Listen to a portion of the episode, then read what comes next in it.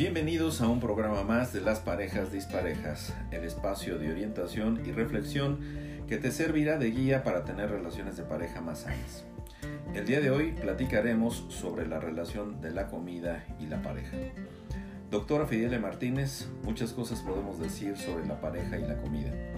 Para entrar en materia, ¿de qué estaremos hablando el día de hoy? Pues vamos a hablar de algunos aspectos positivos de la comida y la pareja, como compartir este, precisamente la comida, buscar lugares nuevos este, para disfrutar, algunos aspectos positivos y algunos aspectos negativos, como Oye, cuáles pero son? luego las, las señoras comen mucho. sí, Sí, ¿verdad? sí, sí. Bueno, depende. Depende de algunas. Que son- Algunas sí son un poco más medidas al principio y después no. En fin, eh, vamos a hablar entonces de, de aspectos, Positivos de la pareja y la comida y aspectos negativos. ok, de los negativos. Quédense con nosotros porque vamos a estar platicando de esta parte que genera casi siempre eh, conflictos en la pareja. Por ejemplo, ¿a dónde vamos a cenar en Navidad o en Año Nuevo? ¿En tu casa o en la casa de mis papás? Eh, y eso genera muchos problemas, ¿no? Y además igual, entre otros aspectos negativos que vamos a estar retomando, es qué pasa cuando las parejas se separan y de pronto hay que establecer una pensión alimenticia para que los hijos puedan comer. Huyen algunos. Algunos, algunos señores son muy este, eh, macanas, muy, muy este, codos para dar, ¿no? Algunos otros no. No. Eh, en fin, vamos a estar hablando de este tipo de, de cosas, entonces eh, aspectos Positivos. y negativos también. así Ok, es. amigos, quédense con nosotros y descubramos qué hay en la relación entre la comida y la pareja.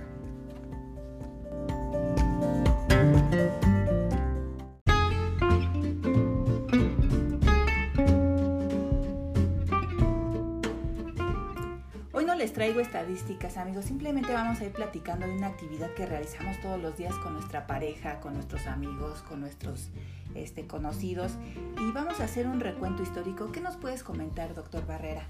Bueno, así como recuento histórico como tal, creo que no, no, no más voy a precisar qué pasaba en la prehistoria y además voy a imaginar lo que sucedía, no porque yo hubiera estado ahí, pero en la pura lógica yo creo que si los señores iban a cazar alguna presa y ya llegaban con ella, nuevamente la comida se, se vuelve en un agente socializante, en un agente centralizador, en un agente que sirve para generar empatía y compartir, por ejemplo.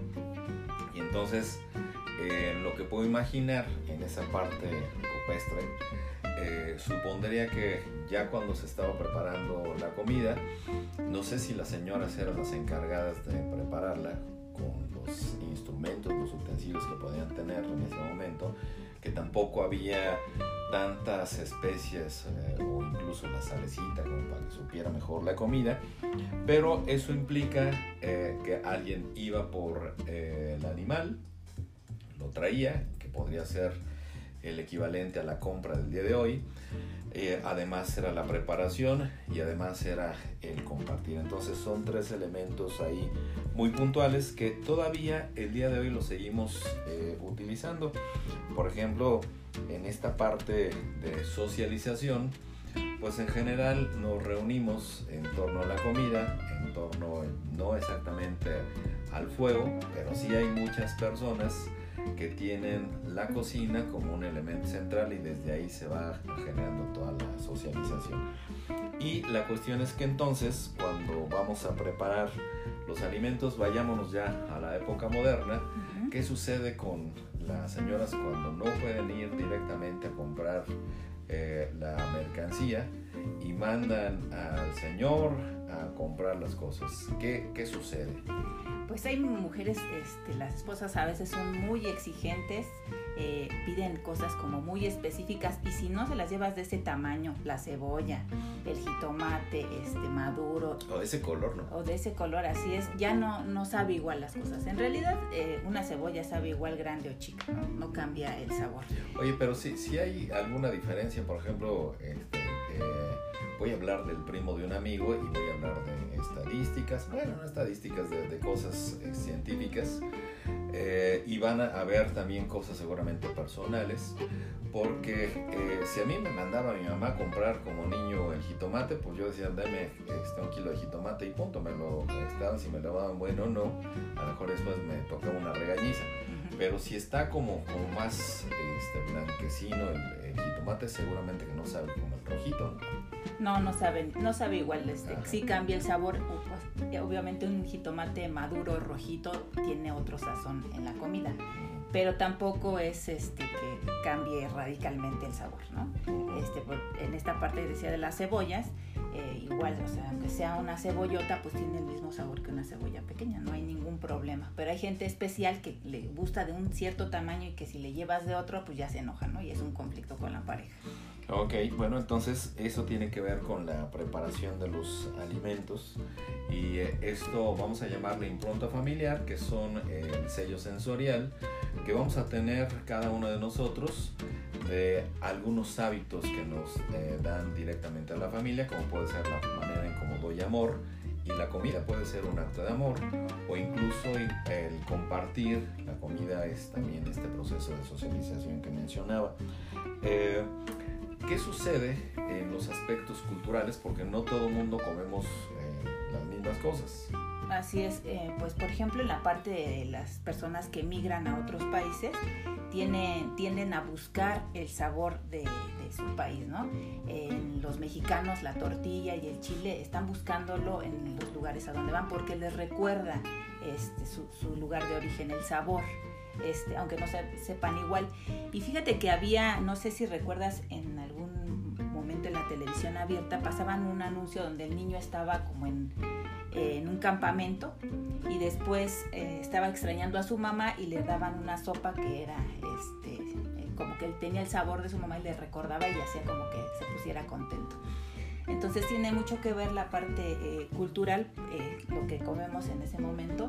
Y recuerdo también la parte que en una ocasión le comentabas que se da amor a través de la comida, Y decías esta parte del bebé cuando la mamá eh, lo alimenta a través del seno materno, ahí se empieza a crear un apego, un vínculo eh, de, amor hacia, hacia, el bebé y se le pasa oxitocina. Bueno, si la mamá está tranquila, si está estresada, pues le va a pasar cortisol a través de los alimentos. Sí, son, son químicos que eh, se van generando al interior del cuerpo y me parece que esto es muy importante cuando el bebé está dentro del vientre materno a través de técnicas como el sonograma. Si la mamá eh, se encuentra con cierto grado de estrés porque está discutiendo con el papá, ya le está dando, sin que se dé cuenta, lo está alimentando al bebé y lo alimenta a través de esos químicos que mencionas. Eh, se van eh, a ir nutriendo a través de este cordón umbilical, través de la sangre que se va alimentando al bebé, pues van pasando esos químicos y lo mismo sucede ciertamente con el cortisol, que es la hormona del estrés. Si eh, la mamá está discutiendo con el papá, pues pasan esos químicos, se alimenta el bebé a través de esto, pero ya cuando nace sucede exactamente lo mismo. Si la mamá le da pecho al bebecito, y la mamá está tranquila, pues seguramente que pasa esa oxitocina, que es la hormona de la paz, de la relación, del descanso y del apego en ese sentido, y seguramente va a estar más sano ese bebé si el bebecito está tomando su lechita, eh, pero la mamá está estresada porque está discutiendo con el papá o con alguien más pues seguramente que está probando también los químicos del estrés como el cortisol. Eh, quiero regresar a una parte eh, que es cultural y que el otro día tú mencionabas. Eh, en esta parte cultural compartimos diferentes tipos de alimentos.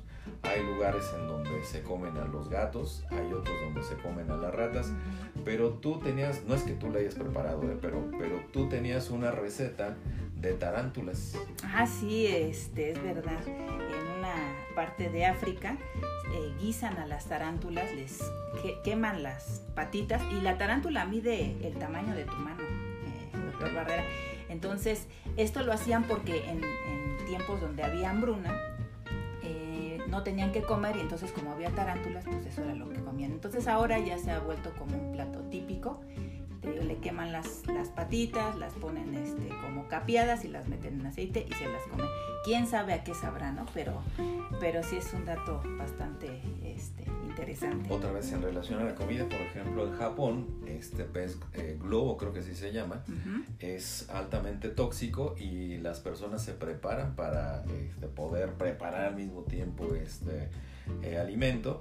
Y como es la relación entre la pareja y la comida, pues yo no sé si te cae mal la pareja y la invitas a comer tu pez globo, ¿no? a lo mejor te dice, oye, tú comete este y yo como un robalo, ¿no? Alguna otra cosa.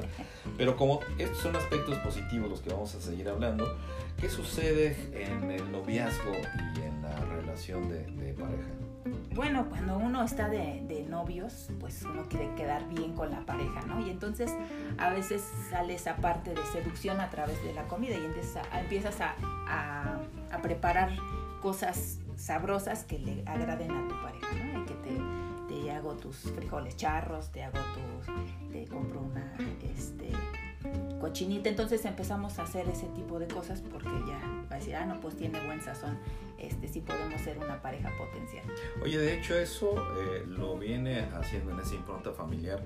En muchos hogares las mamás, si es nuestro cumpleaños, si es alguna cosa que, que festejar, como un lenguaje del amor, que esto se refiere a los regalos que yo puedo dar, a las atenciones que puedo dar también este, a alguien dentro de la familia eso lo vamos aprendiendo y no solamente sirve como un regalo que le estamos haciendo a una pareja potencial, también me llama la atención cómo a través de la comida podemos eh, empezar a seducir al otro y le invitamos a comer a un lugar exclusivo, a un lugar bonito, a un lugar donde le guste, eh, pero con la intención de seducir igual a la pareja. Así es, y también es de compartir, este, no solamente es de, ir a comer, sino empezar a generar ese vínculo, empezar a compartir, empezar a saber los gustos, porque hay gente que eh, en un inicio dice, eh, vas a comer unos taquitos de ojo, y tú dices, ¿qué? Pues yo no, a mí no me gustan, pero cuando está con, con, la pareja dices, bueno, los voy a probar a ver a qué saben, ¿no? O el taco de lengua. Te atreves, ¿no? Y así, así es, te atreves a hacer más... Eh, cosas y pruebas, aunque ya después digas, bueno, sí me gustó o, ya no. Sí, luego ya cuando hay conflictos, ay, y este, los puros tacos nomás me invitabas, ¿no? no, tenías para otra cosa. Pero fíjate, me llama la atención lo que dices porque cuando, al menos en la pareja, cuando tienes esa posibilidad de dar y de compartir, las mujeres son mucho más contextuales que los hombres. Este, en esta parte positiva a lo mejor alguien está seduciendo, pero del lado de la mujer está viendo también otro ángulo.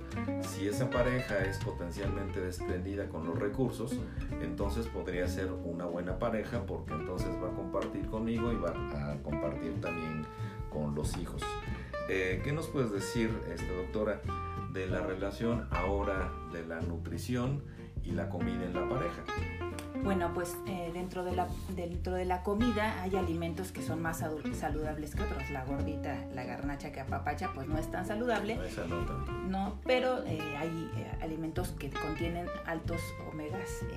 omega se, se llama omega 3, omega 6. Así es. Entonces esos alimentos pues hacen bien al cerebro porque lo están como aceitando en ese sentido. Sí, fíjense que, que este, hay varios de ellos, por ejemplo, las verdolagas tienen omega 3, este, evidentemente el salmón también tiene omega 3. Eh, imaginemos un arbolito y el arbolito imaginemos el tronco. Ese tronco se llama mielina y entonces hay este, una capa que cubre eh, ese tronco que se llama mielina y esa mielina no se genera este, por sí sola en el, cuerpo, necesitamos nutrirlo y a través de la nutrición con estos omegas podemos por supuesto que eh, ayudar a tener un cerebro más sano en la propia relación este, de pareja. Hay otro aspecto positivo, este, eh, doctora, eh, y es qué sucede en los eventos especiales. Por ejemplo, la relación de la pareja con el Día de la Madre, con este, el 24 de diciembre, con el 31 de diciembre. Vamos a ponerle la fecha, y nos ponemos muy patriotas con el 15 de septiembre. ¿Cómo se ponen de acuerdo y qué aspectos positivos hay en este tipo de reuniones?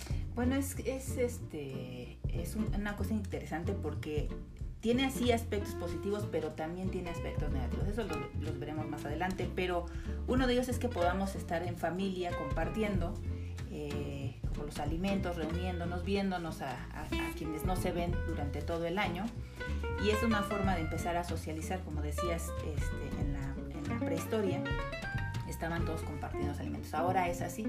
Eh, en, la, la, Navidad, el Día de las Madres, aunque es más complicado porque cuando si vas a ver a la mamá y ya no llevas el guiso nada más llevan unos cuantos, pues ya no es tan positivo el asunto, ¿no? Pero eso lo vemos si quieres después del corte. Eh, fíjate, todavía quiero puntualizar en esta parte lo positivo. Este, eh, entonces, para estas fechas que a veces son complicadas porque festejamos en, en, la casa de mi mamá o en la casa de, tu mamá. Festejamos en mi casa el 24, el 31 o en tu casa pero como son aspectos positivos, ahorita simplemente vamos a, hacer referencia que sirve para socializar, que sirve para preparar alimentos, que sirve para estar juntos a la mesa, que sirve para compartir, que sirve para empatizar, que sirve no necesariamente para seducir eh, dentro de la familia, pero sí para seducir en el gusto, en esa parte y para tener comidas nutritivas. Esto, ¿no? Amigos, vámonos a un corte y regresamos en esta emisión de Las parejas disparejas y estamos hablando de la pareja y su relación con la comida. Regresamos.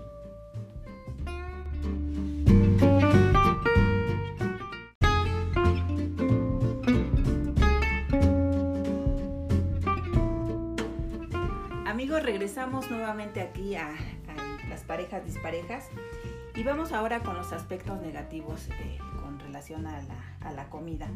Eh, qué pasa cuando la comida forma parte de una presión social para establecer un compromiso. Hay quienes van o invitan a la pareja a ir a su casa a comer y ya se sienten comprometidos a estar como con la pareja o a querer a que se formalice ya la relación y hay quien huye de, ese, tipo de compromisos.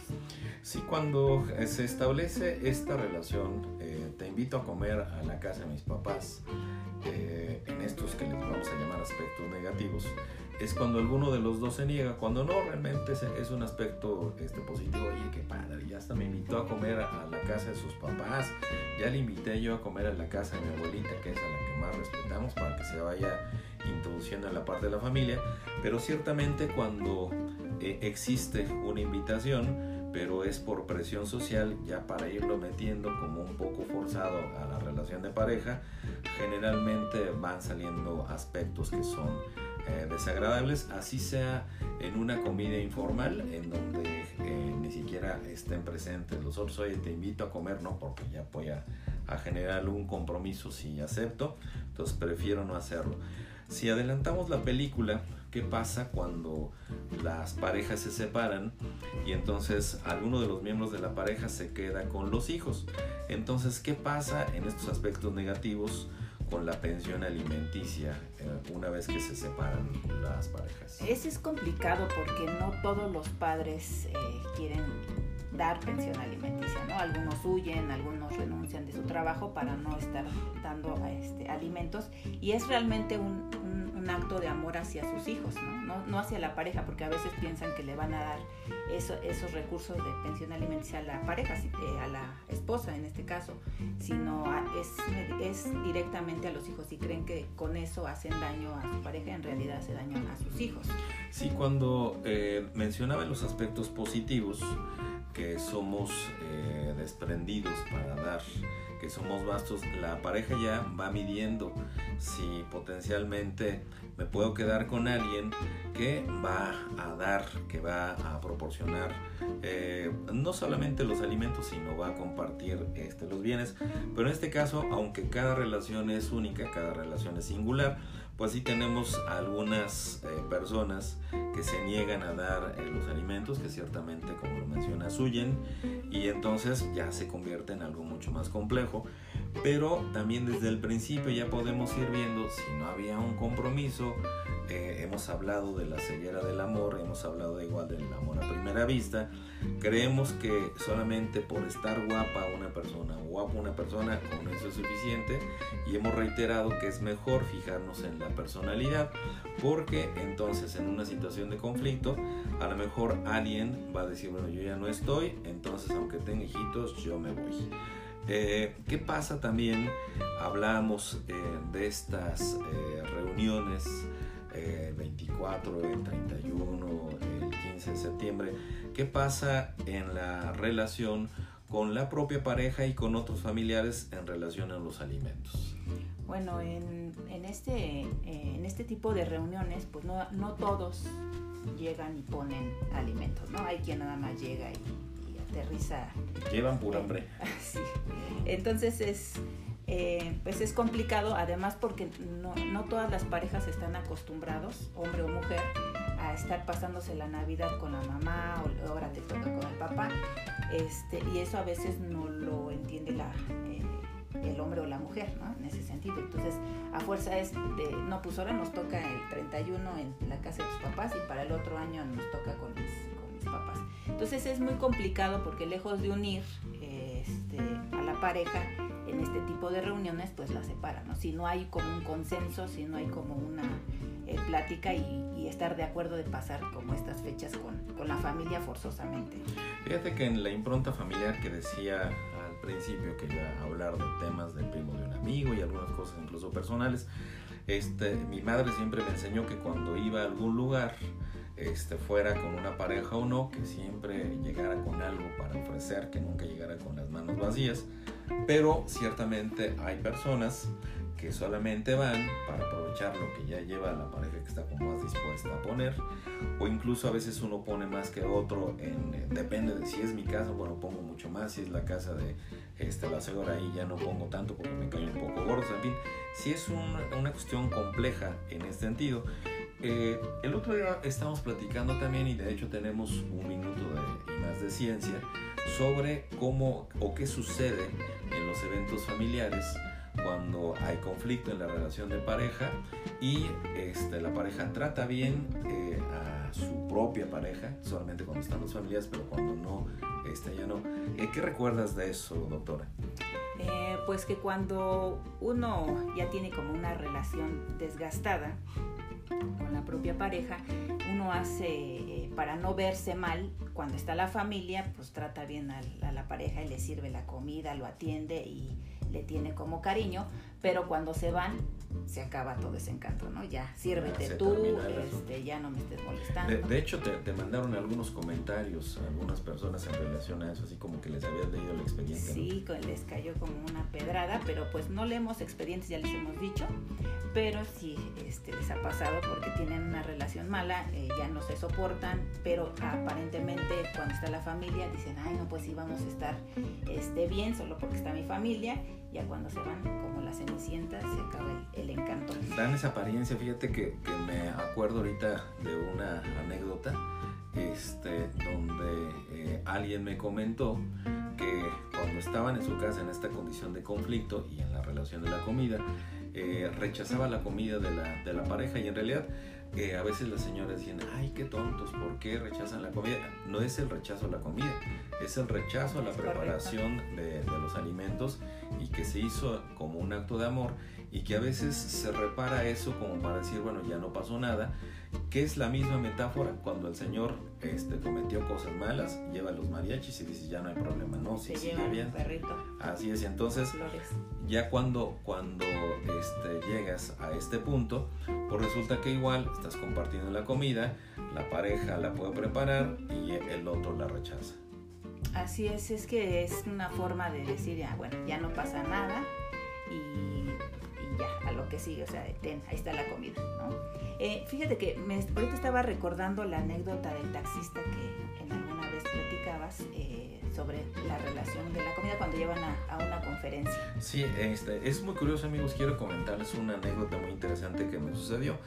Eh, cuando todavía eh, había estos taxis, este, los bochitos que no traían este, uno de los asientos adelante, sino nada más el del conductor, iba a una conferencia y entonces este, iba platicando con el señor y me decía, fíjese que yo acostumbro a ir a comer a mi casa. Dije, ah, pues qué bueno, ¿no? hay personas que trabajan fuera, que van a comer a su casa y hasta ahí todo tranquilo.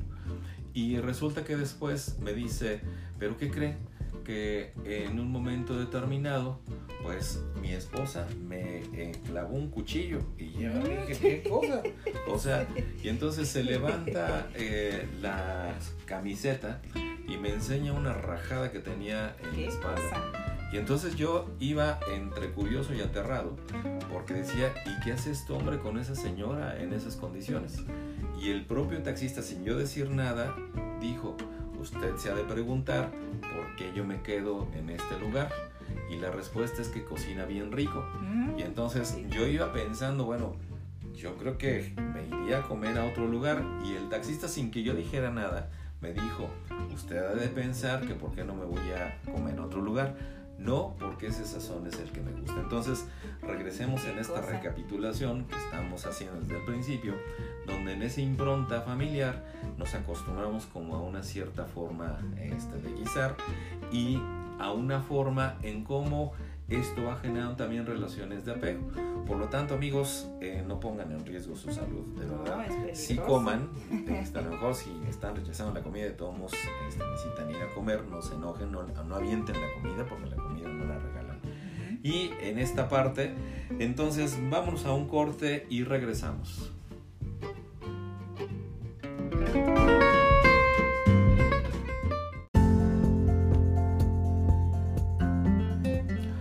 Amigos, regresamos ahora para hacer un breve resumen de esta charla interesante sobre la pareja y su relación con la comida. Hemos visto aspectos positivos y negativos. En los aspectos positivos, doctora, ¿qué podríamos resumir? Eh, pues que eh, podemos ser sociales a través de la, de, la comida. Sí, como agentes socializadores de la comida. Así es, que es una forma de seducir a la pareja, de introducirla a, a nuestro núcleo familiar. Oye, en esa parte de la seducción eh, también eh, hay quien utiliza la comida como afrodisíaco. Dice, ay, me voy a comer unos camarones. O me voy a poner más feliz y voy a, comer chocolate que es amargo. Ajá, sí, sí. Ajá, ok. Este, ¿Y decías cuál otro más? En la parte de, pues, introducir a la, pareja hacia la familia, si es que se quiere como haber un compromiso. Eh, también que empieza a convivir y que la nutrición es algo también importante y que cuida también a la pareja. Sí, y fíjate que me acuerdo de, no, sé si ya lo dije este, ahorita, pero en, el, este, en la película de Ratatouille, la cuestión es que el crítico en gastronomía lo que hace es que le gusta la comida de la ratita porque es igual a la comida como la que hace este, la mamá de él y otro aspecto también este, entre positivo y negativo. Vi una uh, cartoncito, una este, caricatura de Woody Allen donde eh, está en su casa eh, y le dice a, la esposa que le sirva de comer. Y entonces, bueno, le sirve de comer como traen pleito. Eh, le dice, oye, esta comida sabe muy rara, esa comida no me gusta le dice, pues esa comida te la mandó tu mamá. Y entonces dice, ah, bueno, es que entonces no calientas la comida como la calienta mi mamá.